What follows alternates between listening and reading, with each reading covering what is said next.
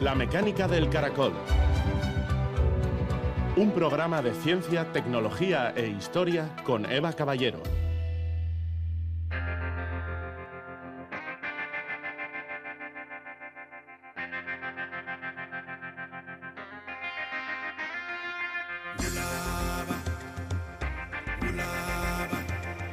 El sistema más complejo de la galaxia es el cerebro humano, el suyo y el mío, con casi 100.000 millones de neuronas y un número verdaderamente astronómico de conexiones entre ellas. Juan Luis Arzuaga, paleontólogo. Gabón, se entiende por neuroplasticidad la capacidad que tienen nuestros circuitos neuronales para reorganizarse, crear nuevas conexiones e incluso cambiar de función para ajustarse a cambios en el entorno, a nuevos estímulos. Incluso es lo que permite mantener funciones que se ven afectadas por una lesión en el cerebro. La neuroplasticidad hace posible aprender y adaptarnos y es especialmente patente en la niñez y adolescencia. En la edad adulta también hay un momento en el que el sistema nervioso es especialmente plástico, el embarazo, un tema que abordamos con Susana Carmona, que lidera el grupo de investigación neuromaternal, pionero en el estudio de los cambios cerebrales asociados al embarazo, la maternidad y la paternidad. En su último trabajo han confirmado que el cerebro de la madre ya experimenta cambios muy marcados en distintas regiones desde antes de que el bebé nazca tras el parto, algunos revierten, mientras otros persisten. Incluso han visto de forma inesperada cómo influye el tipo de parto, si es natural o una cesárea programada. En la segunda parte del programa, Néstor Marqués, conocido divulgador de la historia de la antigua Roma, nos prepara un recorrido a través de la forma de vida y de las curiosidades de la civilización que marcó la historia de Europa. En su libro Momentos de la antigua Roma, que cambiaron el mundo, nos habla de sus fiestas y banquetes, de los entretenimientos que reunían a miles de personas en anfiteatros y circos. Nos hablará de sus vaivenes políticos, de la propaganda electoral, del trabajo de los esclavos que sostenían la economía una fuente inagotable de anécdotas de las que hoy damos varios ejemplos. Comenzamos.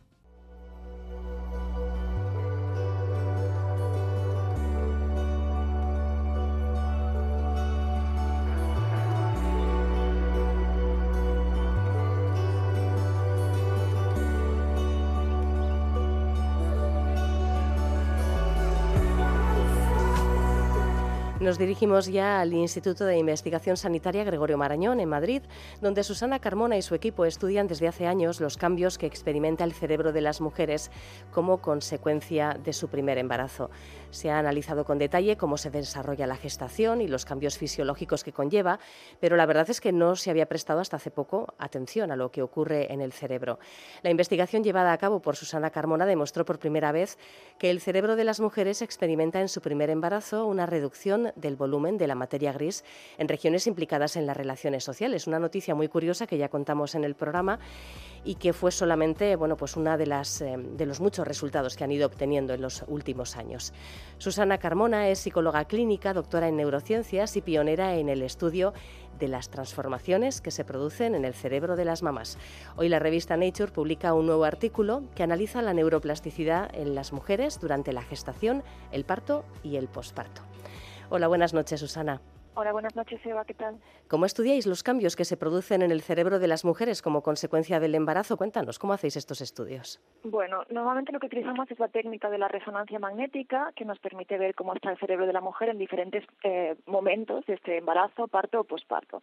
En este estudio concreto que sale en, en Nature, lo que hicimos fue evaluar a las mujeres en el tercer trimestre de embarazo y después durante el primer mes posparto. En el momento del parto no, pero obviamente podemos pues después diferenciar los grupos en función del tipo de parto que han tenido. Los resultados que publicáis hoy en Nature analizan la neuroplasticidad eh, durante la gestación, el parto y el posparto a partir de datos de 110 madres primerizas y de 34 mujeres que no han estado embarazadas.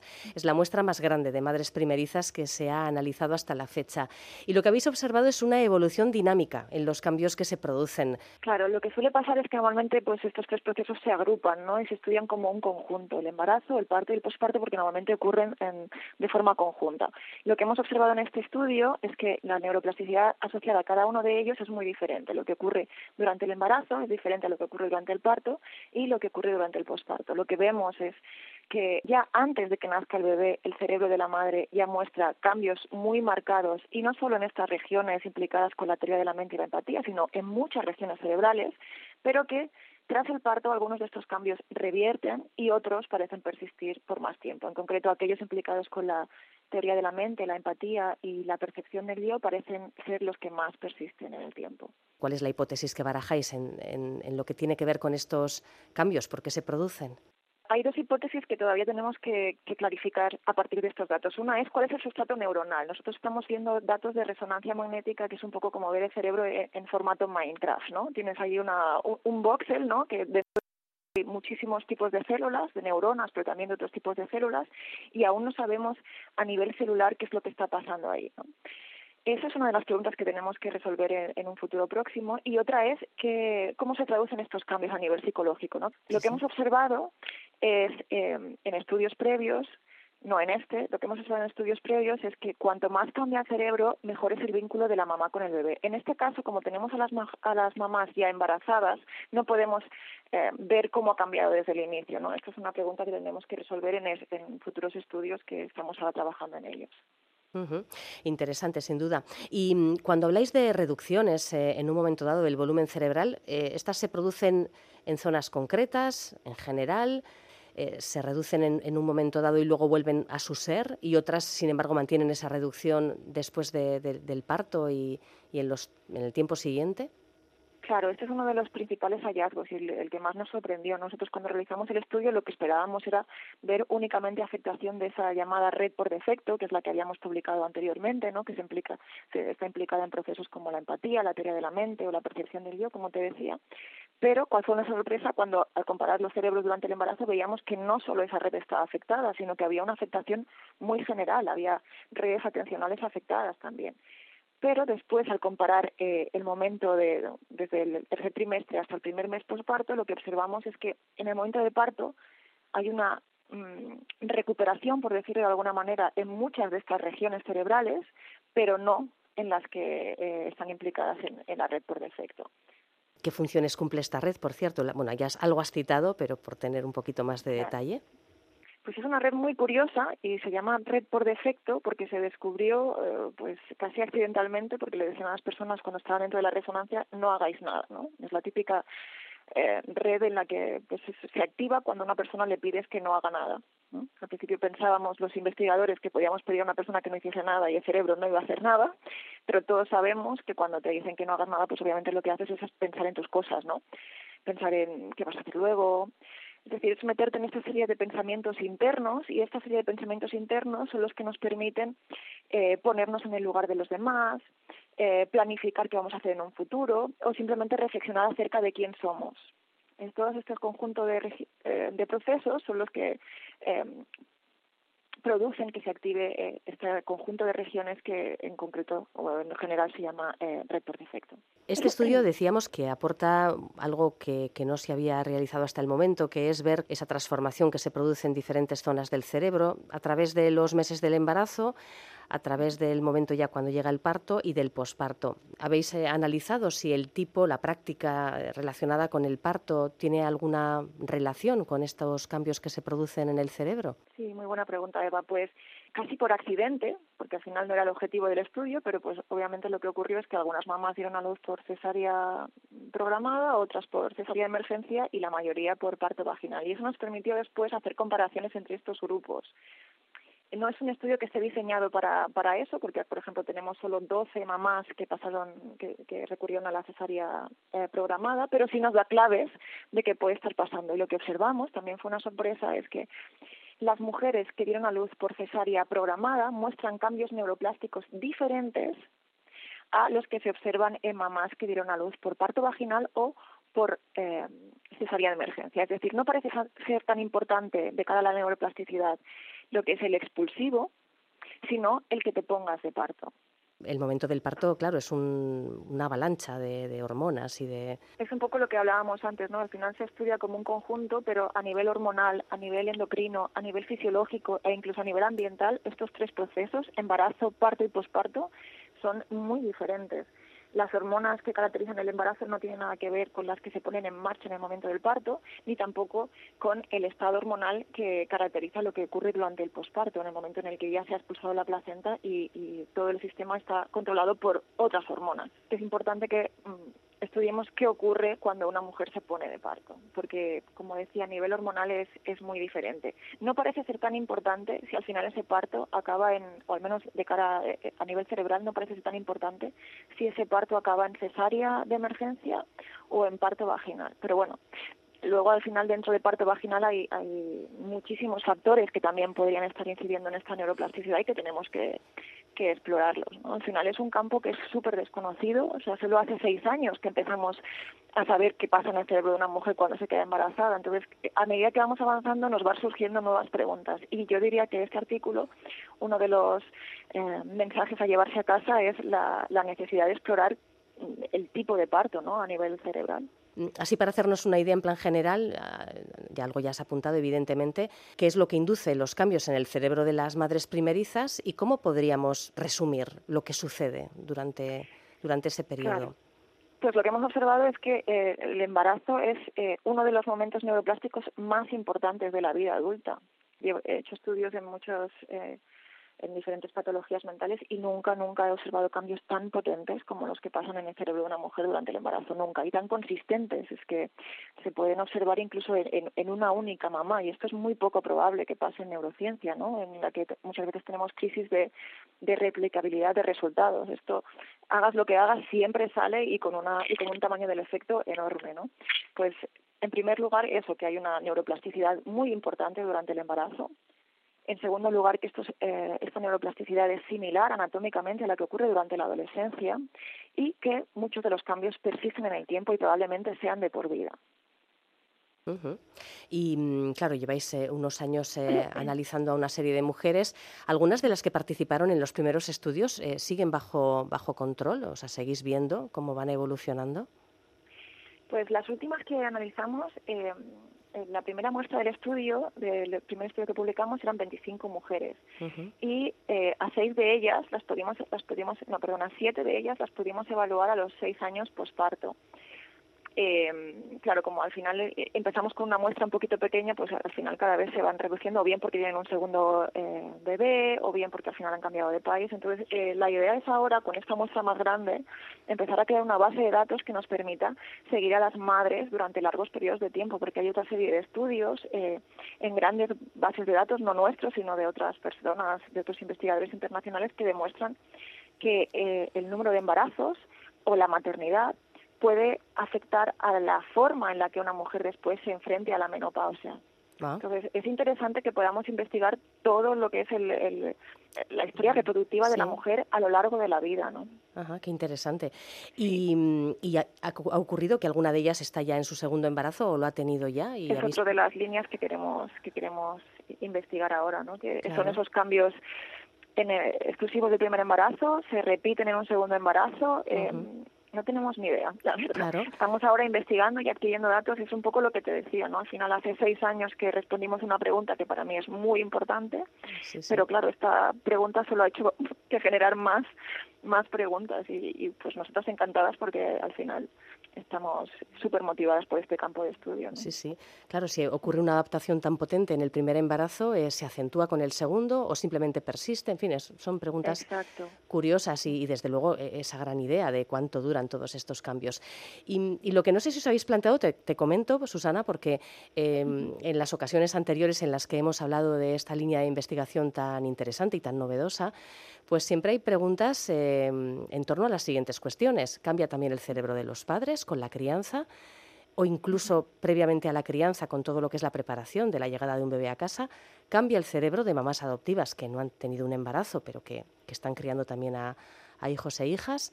Pues mira, algunos nos hemos respondido ya, lo de los papás, si quieres que ahora te hablo un poquito. En mamás adoptivas estamos adquiriendo imágenes ahora junto con el, em, el no recuerdo ahora el nombre, pero bueno, con, la Comunidad de Madrid, el sistema de familias, no recuerdo exactamente cómo se llama, con Antonio Fernández, que nos, nos ayuda a ponernos en contacto con mamás que adoptan a bebés y también las evaluamos. Eh, entonces son preguntas súper interesantes que es curioso que al final nos surjan a todos, ¿no? Cada vez que hay una charla siempre surgen estas preguntas. ¿Qué pasa en segundos embarazos? ¿Qué pasa en mamás adoptivas? Eh, ¿Qué pasa en mamás no gestantes? Eh, ¿Qué pasa en papás?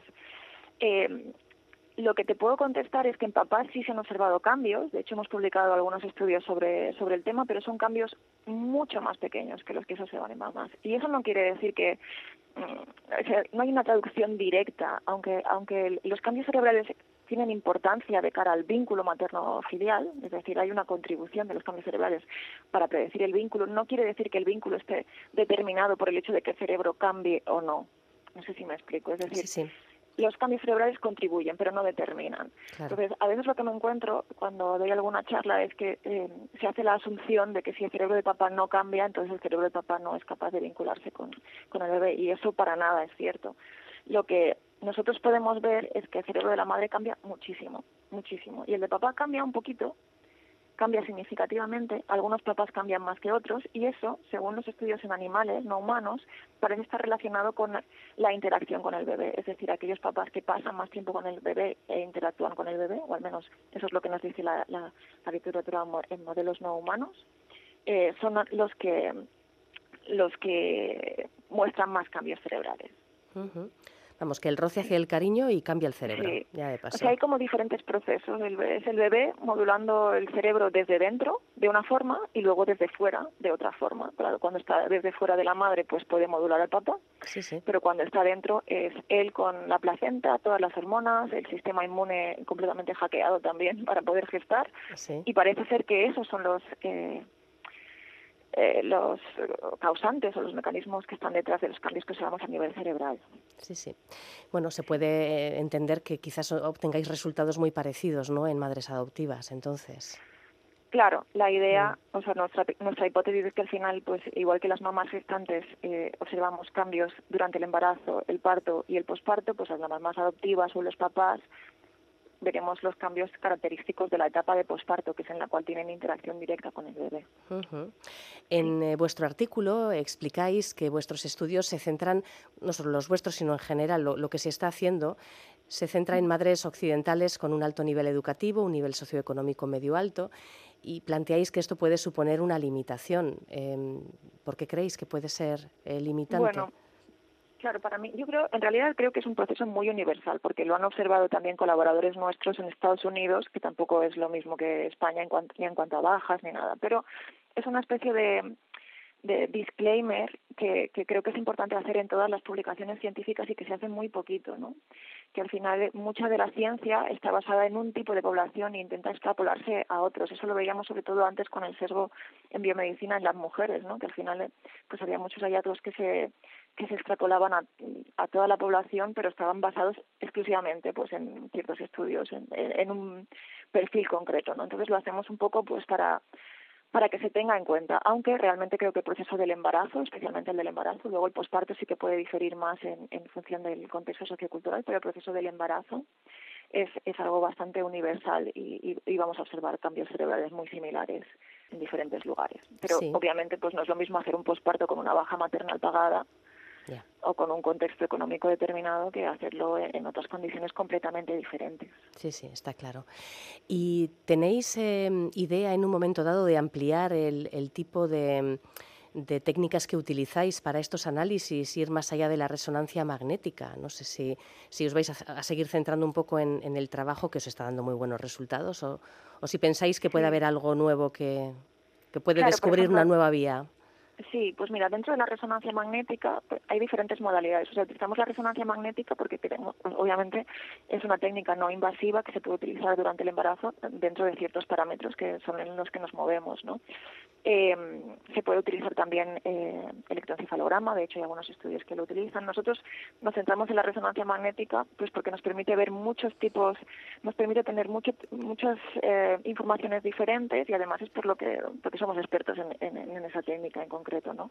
Pero con resonancia magnética podemos ver qué se activa en el cerebro, cómo está la sustancia blanca también, qué pasa a nivel anatómico, eh, qué pasa a nivel vascular, qué tipo de, de, sustrato neuronal puede estar detrás de los cambios. Entonces, de momento vamos a seguir con resonancia magnética, aunque no únicamente adquirimos datos de resonancia magnética, sino que también adquirimos muestras eh, para analizar biomarcadores, como por ejemplo eh, los, eh, los, niveles hormonales o, ciertos marcadores del sistema inmune. También hacemos baterías neuropsicológicas para preguntar a la mamá cómo se siente, cómo fue su experiencia de parto y adquirimos toda una serie de variables de crianza y obstétrica, pues si han dado el pecho o no, cómo fue tu parto, etcétera. O sea, intentamos hacerlo pues cada vez más más grande. Al final esto lo que conlleva es que pues colaborar con diferentes grupos, ¿no? Nosotros somos expertos en resonancia, pero pues hay gente experta en, en inmunología del embarazo, estamos colaborando con ellos, otros más expertos en endocrinología y al final pues es eso, es hacer con pues grupos con diferentes investigadores internacionales y nacionales para, para poder abordarlo de forma holística, sí. Sí, sí. Eh, comentabas eh, antes que es un periodo de neuroplasticidad único en la vida eh, adulta, en la, que se da en el embarazo, es este cambio que se da en el embarazo. Es algo que ocurre también en la adolescencia, solo que claro, la adolescencia es un periodo bastante más amplio de, tiempo. Y, fíjate, pensando en esto, em, en unos años vais a llegar a mamás que tienen ya criaturas adolescentes. Ahí también es un buen momento para mirar cómo, cómo tienen el cerebro, las madres, digo. Sí, Sí, sí, sí, sí, es lo que te decía mi idea, o sea, nuestra idea, no, no solo mía, sino que ya estamos colaborando con diferentes organizaciones internacionales, es crear una base de datos que se pueda dejar ya casi como legado, ¿no? que nos permita eso, ver, ver cómo la historia reproductiva pues eh, influye y cómo va variando, porque al final eh, la relación de, de, de, empatía máxima o de, de, fusión del yo que tienes con una niña de dos años no es la misma que tienes cuando la niña tiene 15, 16 o 20. Eso es. Entonces, poder ver cómo evoluciona todo esto a nivel no solo psicológico, sino también a nivel, eh, como te decía, biológico, qué, qué, qué impacto tiene que estés expuesta a niveles hormonales brutales eh, durante nueve meses eh, de cara a cuando tengas la menopausia después, ¿no? Cuando de repente pues bajen los niveles de estrógenos y progesterona, tenemos más receptores, eso va a hacer que estemos en un estado más proinflamatorio, más antiinflamatorio. ¿Qué relación tiene esto, por ejemplo, con el hecho de que las mujeres tengamos mucho más riesgo, bueno, eh, bastante más riesgo de Alzheimer que los hombres, a pesar de controlar con la edad, ¿no? Por la edad. Entonces, todo esto, nuestra idea es ir creando una base de datos que pues yo obviamente yo creo que no, no sé si seguiré trabajando o investigando cuando muchas de estas mujeres que participan ahora siguen, estén en la menopausia, pero pues que otros investigadores puedan seguir explotando estos datos y, y, basarse en estos datos longitudinales que son realmente los que nos van a dar respuesta a muchas de las preguntas que tenemos ahora.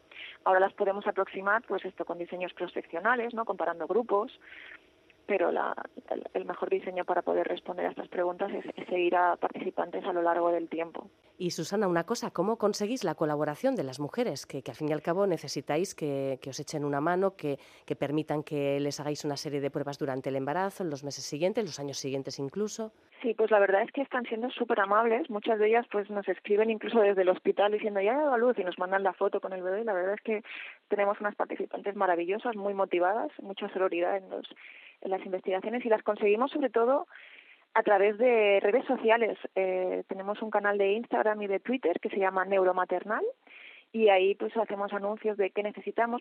también hacemos divulgación. Por ejemplo, ahora voy a, a, realizar un post que, que explique un poco lo que hemos hablado en este en este programa pero también ponemos anuncios ahí, ¿no? Necesitamos mujeres embarazadas de tercer trimestre y luego ya pues cuando se ponen en contacto con nosotros les contamos de qué va el estudio y si les interesa participar, pues perfecto, pero pero sí por canales sociales nos está dando muy muy buen resultado, la verdad. Bueno, pues eh, interesante sin duda y, y con tantas perspectivas apasionantes que, bueno, no podemos más que esperar los nuevos resultados que vayáis publicando en, los próximos años. Sí, sí, en breve saldrá otro. Ah, mira, qué bien. Te avisaré.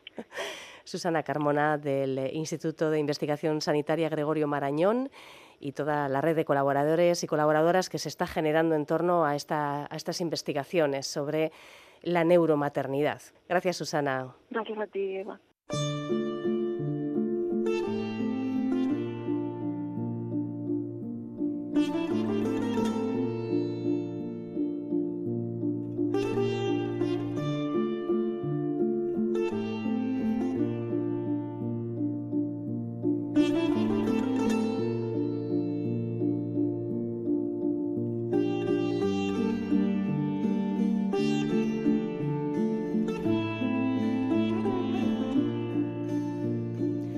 Pocos momentos históricos han sido tan estudiados como la antigua Roma y tan retratados por la cultura popular con mayor o menor acierto. Sabemos que el legado romano ha estado presente en el desarrollo europeo, idiomas derivados del latín, el alfabeto, el derecho, la arquitectura, el urbanismo, las artes, pero el estudio de una civilización tan rica, que duró tantos siglos, es una fuente casi inagotable de historias, personajes, costumbres y anécdotas. Abrir ventanas al pasado de Roma es lo que nos propone el arqueólogo y divulgador Néstor Marqués, autor de los libros Un año en la antigua Roma, Fake News de la antigua Roma, Que los dioses nos ayuden y su última publicación, Momentos de la antigua Roma que cambiaron el mundo. Buenas noches, Néstor. Muy buenas noches. Conocemos tanto de la antigua Roma y de muchos de los pueblos que poblaban sus territorios porque administradores, historiadores, poetas, el ejército, seguro que me dejó alguien más, nos ha dejado una, una gran producción de obras escritas. Bueno, lo primero que tenemos que entender es que de la antigua Roma tenemos muchísimas fuentes diferentes, ¿no? Es verdad que las fuentes escritas son las más importantes eh, muchas veces para conocer la vida de ciertos personajes como los emperadores, como el Senado, todos esos aristócratas, pero también tenemos que recordar que hay otras muchas que nos hablan de toda esa otra gente que parece que no importa tanto cuando vemos la historia en su conjunto, pero que cuando nos paramos un poquito a, verlo realmente, eh, sí, sí que importan muchísimo. ¿no? Y ellos están representados en la arqueología, en la epigrafía, en la iconografía, en todas esas fuentes que al final generan el estudio de la historia, que es un conjunto muy, muy amplio. Pero por supuesto, las fuentes escritas nos dan eh, información mm, de otra forma no podríamos conocer. Y tenemos eh, a esos autores, eh, por ejemplo, literatos como Ovidio, como Virgilio, que nos narran las épicas historias del pasado, o también las propias historias de su, de su época y la historia de Roma en general. Eh, la historia de Roma de Tito Livio desde la fundación de la ciudad es fundamental para conocer eh, quiénes pensaban los romanos que eran ellos mismos, porque a veces su propia historia quedaba olvidada y tenían que intentar reconstruirla. Pero también tenemos a todos esos personajes que contaban a diario su historia o la historia más reciente, ¿no? como si fueran un poco los medios de comunicación actuales que eh, van contando lo que va ocurriendo. Aunque es verdad que en época romana, en la antigua Roma, no había esa sensación o esa necesidad de intentar ser rigurosos o de intentar mostrar la realidad de la forma más clara posible, aunque en algunos casos también nos pasa a nosotros en la actualidad que, tenemos un poquito de todo en la información que nos llega y que tenemos que seleccionar. Pero eso era mucho, mucho más acusado en la, en la antigua Roma y tenemos que los autores como Tácito, como Suetonio, de los que hemos conservado grandes obras que nos hablan de, del periodo del Imperio Romano, por ejemplo, pues nos cuentan la historia que a ellos les interesa, nos cuentan la historia de la aristocracia, nos cuentan la historia de esos poderosos que odiaban todo aquello que no les conviniera. Y por eso, precisamente, hay algunos personajes de la historia de Roma que han salido muy parados. Seguro que a todos nos suenan eh, nombres como Calígula, como Nerón, Domiciano, Cómodo, ya sea por eh, las series, las películas, las novelas, pues vemos a todos esos personajes como tremendamente horribles, como prácticamente el anticristo. De hecho, a Nerón los cristianos de la época ya le, denominaron así, como el anticristo, y realmente son todo esto es producto de esas fuentes un poco eh, negativas y totalmente eh, parciales que nos han legado esta historia. La historia la escriben siempre los vencedores y yo precisamente lo que intento muchas veces es recuperar a través de la investigación todas esas historias que hemos perdido o que no nos han contado como deberían ser. Bueno, uno de los em, modos de escritura más popular seguramente en todos los sentidos de la palabra podría ser eh, una pintada en un muro. Eh, de hecho, ahora mismo estás en Pompeya, que es uno de los lugares donde se han podido descubrir pues eh, esas pintadas con avisos, con burlas, con propaganda electoral, vamos, lo que se lo que se hace ahora básicamente, ¿no? E-, exactamente. La única diferencia es que, por ejemplo, esas pintadas electorales, que pueden equipararse a nuestra pegada de carteles en las elecciones, eh, en la antigua Roma eran totalmente ilegales y se hacían al amparo de la noche. Siempre tenían que ir con una pequeña lamparilla de aceite y eh, echar una buena capa de pintura blanca con una brocha en la pared y así pintar por encima con letras rojas o letras negras los nombres de los candidatos a los que se pretendía elogiar. Bueno, elogiar o desprestigiar, porque aquí en Pompeya tenemos algunos ejemplos de eh, personajes a los que eh, se pide el voto, pero de una forma muy tramposa, porque, por ejemplo, nos piden que votemos a tal o cual candidato y lo firman los ladrones y los malhechores de la ciudad. Entonces, claro, ¿quién va a votar a ese candidato si los que le votan son de la peor calaña? En la campaña electoral romana todo vale, por desgracia, y lo tenemos muy bien representado efectivamente eh, en estas calles pompeyanas en las que ahora me encuentro. Eh, y bueno, pues está la ciudad prácticamente cubierta por todas estas pintadas que año tras año se repetían, porque las elecciones en Roma eh, se celebraban una vez al año. Fíjate si ahora a nosotros nos cuesta cada, cuatro años o incluso menos, pero en la antigua Roma eran una vez al año. Eh, muchas de las cosas que conocemos de los antiguos romanos son eh, las obras de infraestructura y de ingeniería, en algún caso, bueno, pues auténticamente monumentales, que han llegado hasta nuestros días eh, asombrosamente gracias, entre otras cosas, a que consiguieron generar un mortero que, vamos, dura dos mil años y lo que le echen. Em, ¿Qué podrías destacarnos de, pues de las innovaciones que desarrollaron los romanos?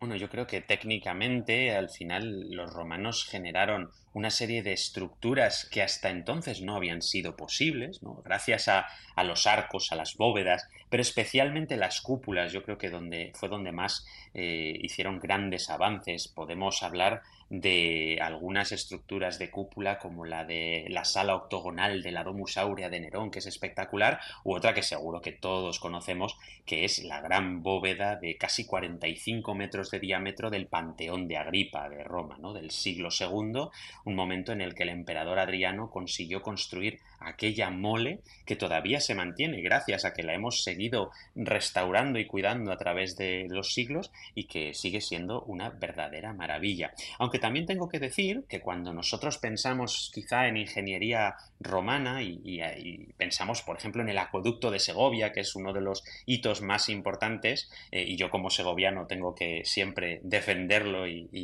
traerlo a colación, eh, pues pensamos en que es una obra impresionante con esas grandes arquerías, casi 29 metros de altura, y sin embargo, también tenemos que caer en una realidad que es la siguiente, y es que si un romano de la capital hubiera ido en el siglo II a Segovia, hubiera pasado por allí, habría pensado que ese acueducto era totalmente de pueblo porque realmente un gran acueducto para los romanos más eh, de la capital sería de hormigón, sería de ladrillo, que es para ellos el mejor material en esa época. Y sin embargo, el acueducto de Segovia está construido con grandes bloques de granito muy toscos que habrían sido vistos pues como algo anticuados y como te decía, un poco de provincia. Eh, y sin embargo, nosotros, desde los 2000 años casi que nos separan de, ese momento, podemos estar orgullosos de saber que gracias gracias a que el acueducto de Segovia también fue mantenido a través de los siglos por las diferentes eh, sociedades que han ido pasando por la ciudad, pues realmente lo hemos conservado y hoy en día es uno de los mejor conservados del mundo cuando muchos otros acueductos de, ladrillo pues no han llegado hasta, hasta nosotros en ese estado. Sí, sí.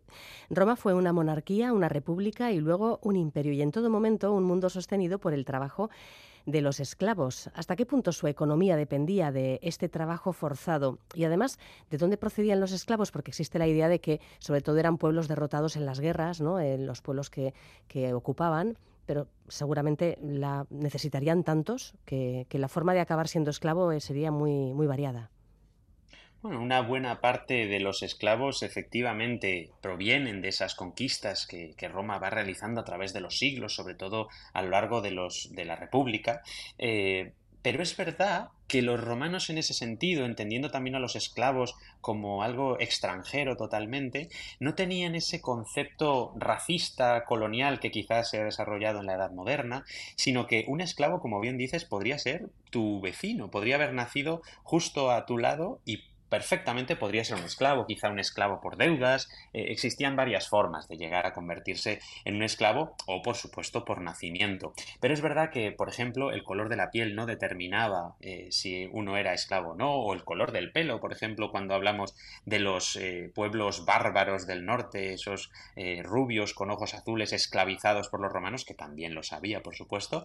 Pero tenemos que pensar en una sociedad como la romana que tiene un porcentaje bastante alto de esclavos y que, bueno, ser esclavo no tenía por qué ser algo horrible en todos los sentidos, porque es cierto que había esclavos, y nos lo dicen así las fuentes clásicas, que vestían de oro cuando había otros, otras personas que eran libres y vestían de harapos, ¿no? No, no había que, pensar en eso. Los esclavos más importantes del emperador podían llegar a ser muy ricos cuando eran liberados y pasaban a formar parte de la sociedad, aunque sí que es cierto que había muchos esclavos que eran pura mano de obra y también las fuentes nos los describen a veces como herramientas con voz, herramientas que pueden hablar. Fijaos que es una, de verdad, es una descripción terrible y es que eran poco más que, que animales eh, de tiro en las minas, en las galeras, eh, al final todas esas personas no llegaban a cumplir muchas veces los 20 años por la extenuación terrible a la que eran sometidos. Aunque también es cierto que tenemos que pensar en un detalle.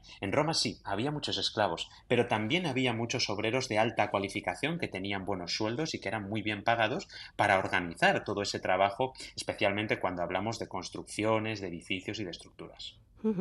Para la mayor parte de la sociedad romana, la comida diaria era bastante insulsa.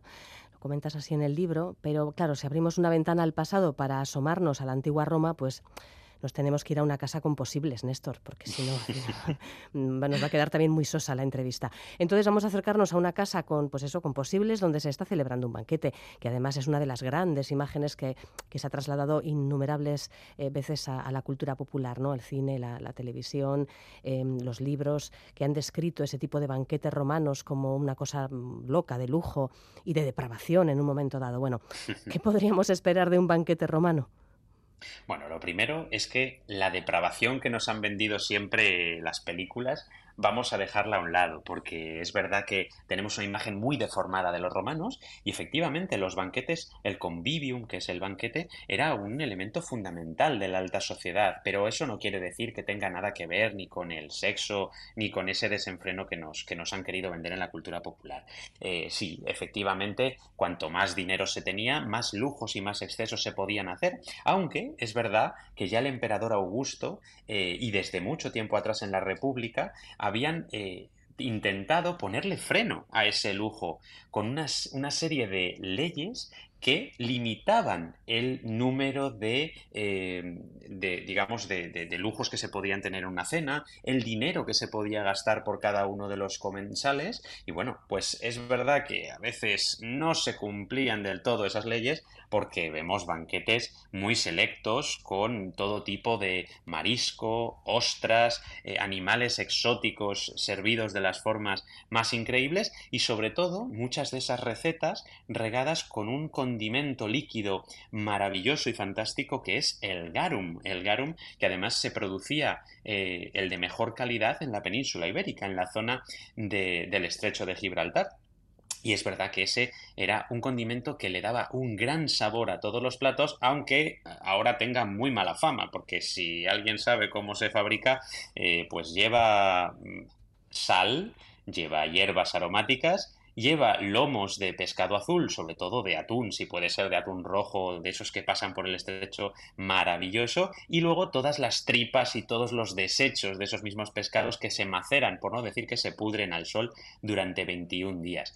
Eso sí, por muy asqueroso que nos parezca, yo te puedo decir que he probado restituciones arqueológicas de este garum, que tenía un precio bastante elevado, y es exquisito, de verdad, el sabor a mar es fantástico y cuando se echa en diferentes platos, porque no se debe tomar solo, se debe tomar como un condimento, pues le da a todo un sabor impresionante, desde carnes, pescados, guisos y todo lo que te puedas imaginar. Así que si mezclamos todo esto con un buen vino mm, de, los poquitos que había, a lo mejor vinos viejos que se conseguían hacer, porque el vino se picaba muchísimo y era muy difícil hacer buenos vinos, pero si te lo podías permitir, tenías un banquete fantástico de entre 3 y 9 personas por cada uno de los triclinios, de esas mesas en las que en realidad se comía tumbados para disfrutar más de ese ambiente en el que además eh, se paseaban los esclavos con esqueletos de plata eh, que les recordaban a los comensales la fugacidad de la vida y que todos estamos aquí de paso y que hay que disfrutar. Y eso de verdad tenía que ser un espectáculo maravilloso. Sí, sí, hablando de la fugacidad de la vida,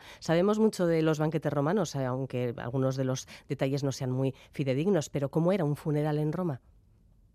Pues eh, la muerte para los romanos era algo también muy importante. Ellos tenían una concepción muy clara en general de lo que, de lo que suponía la vida y de lo que suponía la muerte. Para ellos la vida y la religiosidad estaba en el más acá, estaba en esta vida en la que estamos nosotros y por eso se les pedía a los dioses que ayudaran en la vida de las personas, que le ayudaran en el día a día y eso era lo fundamental. Porque sí, la mayoría de romanos pensaba que existía otra vida más allá, pero que era una existencia bastante aburrida, insulsa y que realmente solo era una especie de vestíbulo en la que se esperaban entre mil y diez mil años eh, a que se volviera a renacer bebiendo las aguas del río Leteo, se olvidaba todo lo que se había pasado en la vida anterior y se volvía a renacer en otro cuerpo. Y por eso, precisamente, el cuerpo de esos romanos debía quedar siempre sepultado. Esto era fundamental para llegar al inframundo.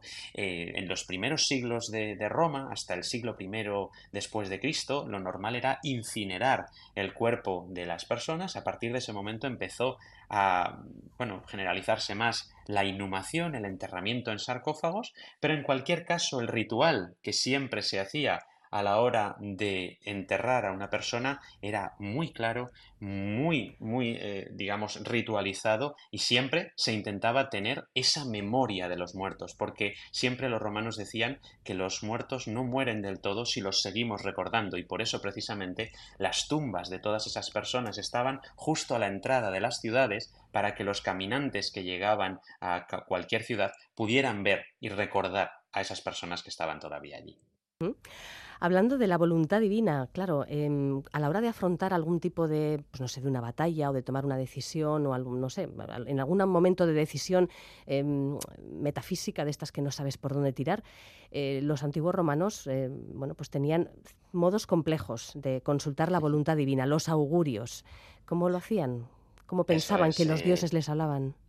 La voluntad de los dioses era lo que movía el mundo realmente, ¿no? Y había muchas formas de preguntarles, muchas formas de esperar incluso respuestas que no eran solicitadas, eh, y es que veían augurios en los brillos de las espadas, en los rayos y los truenos que caían sobre la Tierra y por supuesto en el método más eh, espectacular de todos que era el vuelo de los pájaros, mirar los pájaros para que a través de ellos los dioses pudieran hablar.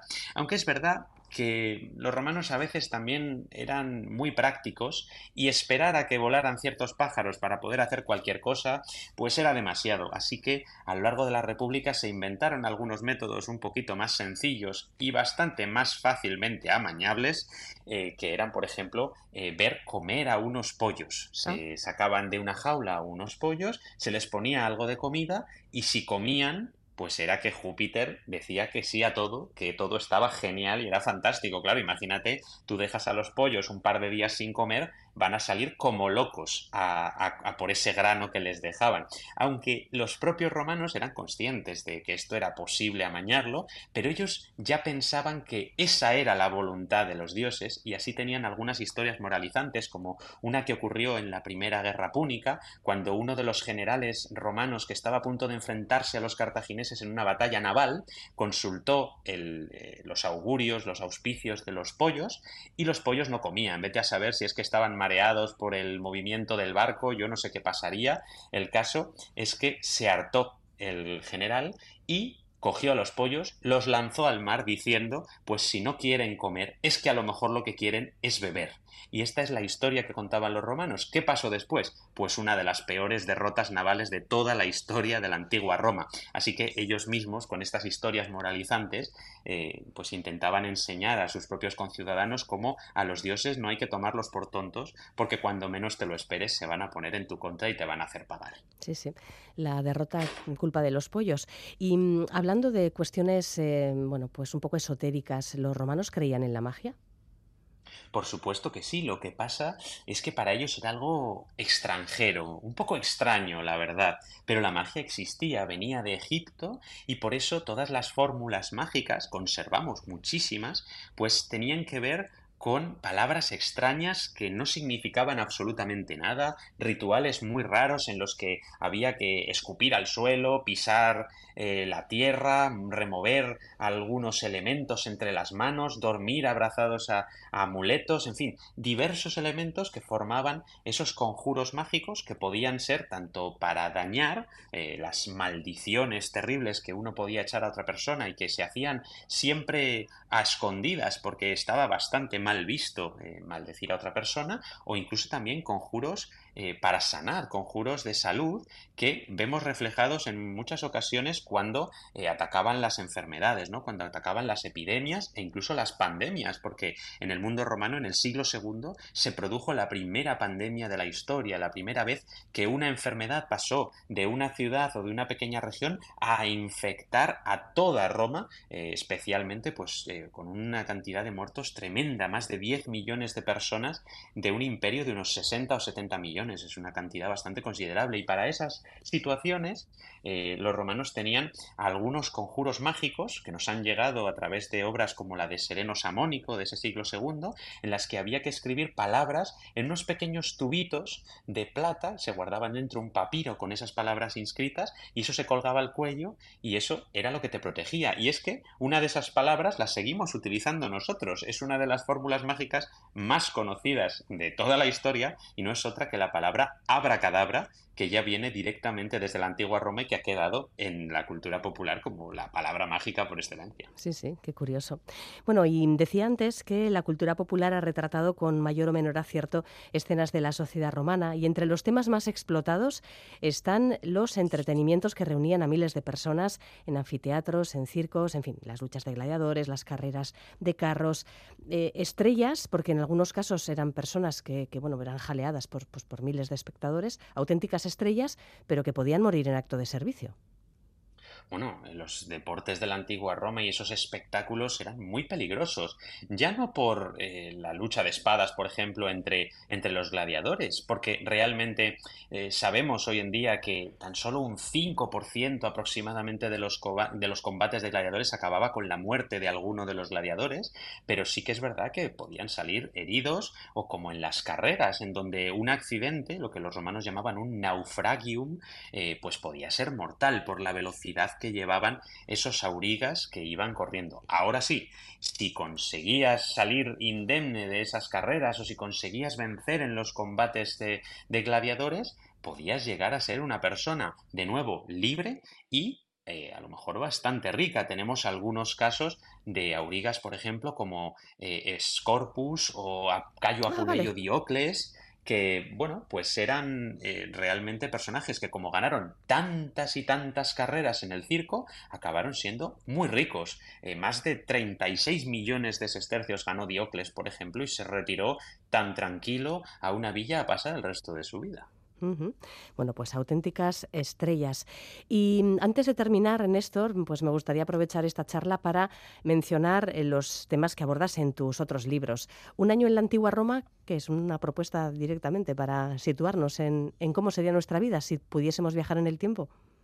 Eso es, vivimos un año completo en la antigua Roma a través de la vida cotidiana de los romanos, a través de sus fiestas religiosas, a través de todos eh, esos rituales que tenían mucho que ver tanto con los dioses como con los mortales y todo ello fijado dentro de ese calendario que también aprovecho para explicar cómo contaban los romanos los años, los días, las semanas, los meses, las horas, porque sin darnos cuenta todo eso sigue siendo romano con nosotros, porque los nombres de los meses vienen de la antigua Roma, los nombres de los días de la semana también, y por supuesto tenemos que pensar que ya el calendario juliano, que es el que nosotros seguimos, con una pequeña modificación que se hizo en 1582, eh, que es como le conocemos ahora el calendario gregoriano, pero sigue siendo el mismo que Julio César instauró el 1 de enero del año 45 a.C.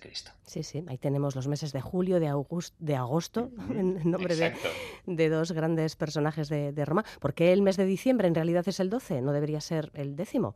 Pues efectivamente, es que en el calendario original de los romanos, del rey Rómulo, que es una reconstrucción que los propios romanos hicieron, porque ni siquiera ellos se acordaban de cómo había sido de verdad, pues pensaban que tenía 10 meses, que empezaba en el mes de marzo y que a partir de ahí contamos 10 meses y efectivamente septiembre es el 7, octubre es el 8, noviembre es el 9 y diciembre es el décimo mes del año. Lo que pasa es que el segundo rey de Roma, todavía en el siglo VIII antes de Cristo, Numa Pompilio, añadió los meses de enero y febrero Enero lo colocó al principio del año. El año lleva comenzando el 1 de enero desde el siglo VIII antes de Cristo, a pesar de que hay algún bulo por ahí que dice que, cambió ese inicio mucho más adelante, pero no es cierto y eso también aprovecho para contarlo en el libro. Y el mes de febrero es muy interesante porque al principio lo colocaron en último lugar y por eso tiene 28 días desde el primer momento, porque era un mes dedicado a los muertos, a los antepasados, a la, eh, digamos, purificación para entrar en el nuevo año y para los romanos todo eso lo simbolizaban los números pares y los números impares eran los que simbolizaban a los dioses del cielo. Con lo cual, por eso tenía 28 días. Y sin embargo, mm, sobre el siglo V antes de Cristo lo cambiaron a la segunda posición y ya se mantuvo ahí, aunque esos ritos se mantuvieron y por eso siguió teniendo 28 días hasta que Julio César le añadió un día más para poder hacer ese año bisiesto. A una cosa muy curiosa, ya que el año que viene va a ser bisiesto, eh, es que el día bisiesto no era el 29 de febrero, no existía el 29 de febrero en la antigua Roma, sino que se repetía el 24 de febrero, y de ahí viene la denominación de bisiesto, porque el día 24 de febrero para los romanos era el antediem sextum calendas martias, y el siguiente, como era repetido, le añaden la partícula bis, que significa otra vez, y de ahí viene el antediem bis sextum calendas martias, y de ahí viene nuestra palabra bisiesto. Ajá, qué curioso. Bueno, y en este libro Fake News de la antigua Roma, ¿de qué tipo de fake news hablas? ¿De las que pululaban ya por aquel entonces o de las que han llegado a nuestros días? Pues de las dos, en realidad. Me, gusta mucho la idea de poder eliminar todos esos bulos que nos hemos creído de la antigua Roma porque nos los han contado mal, pues eso, en la cultura popular, en el cine, en las películas, en las novelas, pues eso hay que cambiarlo. Por ejemplo, ese mito del que hablábamos antes, de esos romanos todo el día borrachos, en orgías, pues todo eso es una mentira, pero lo más curioso del caso es que hay mentiras como esa que vienen ya de la antigua Roma y que fueron los propios los romanos los que sin quererlo nos las han transmitido. Por supuesto, también hay que hablar de la propaganda política, porque al final el término fake news en inglés tiene que ver con eso, con la propaganda y la mentira política, y hablo de cómo eh, todos esos personajes que no gustaban a los senadores, pues eh, como te decía al principio, nos han contado muy mal sus historias y tenemos a emperadores como Domiciano que fueron excelentes y que fueron grandes administradores imperiales y un hombre además cultísimo y nos ha llegado a través de la historia como un tirano horroroso, bueno, pues todo eso hay que cambiarlo y hay que ver esas mentiras que los romanos contaron de sí mismos y todas las que la historia ha contado después de ellos y nosotros no las hemos creído. Bueno, pues eh, libros de Néstor Marqués, el último concretamente del que hemos charlado con más tiempo es Momentos de la antigua Roma que cambiaron el mundo. Hay que decir que Néstor es eh, responsable del proyecto de difusión del conocimiento del mundo romano y su cultura, Antigua Roma al día. Bueno, ¿cómo se daban las buenas noches en latín? Buena noche. Pues buena noche, Néstor. Muchas gracias. Muchísimas gracias.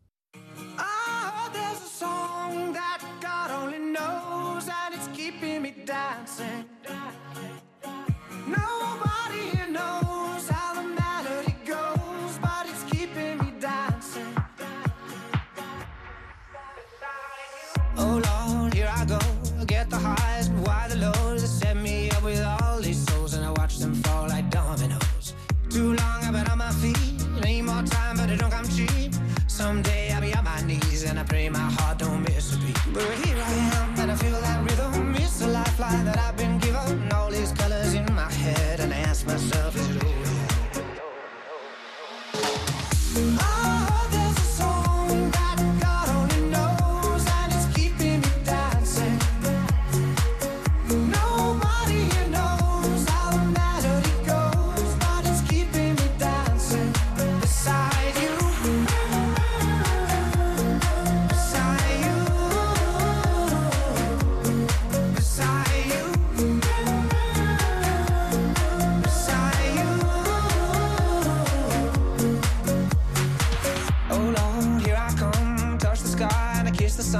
when she fades, I know where my fault.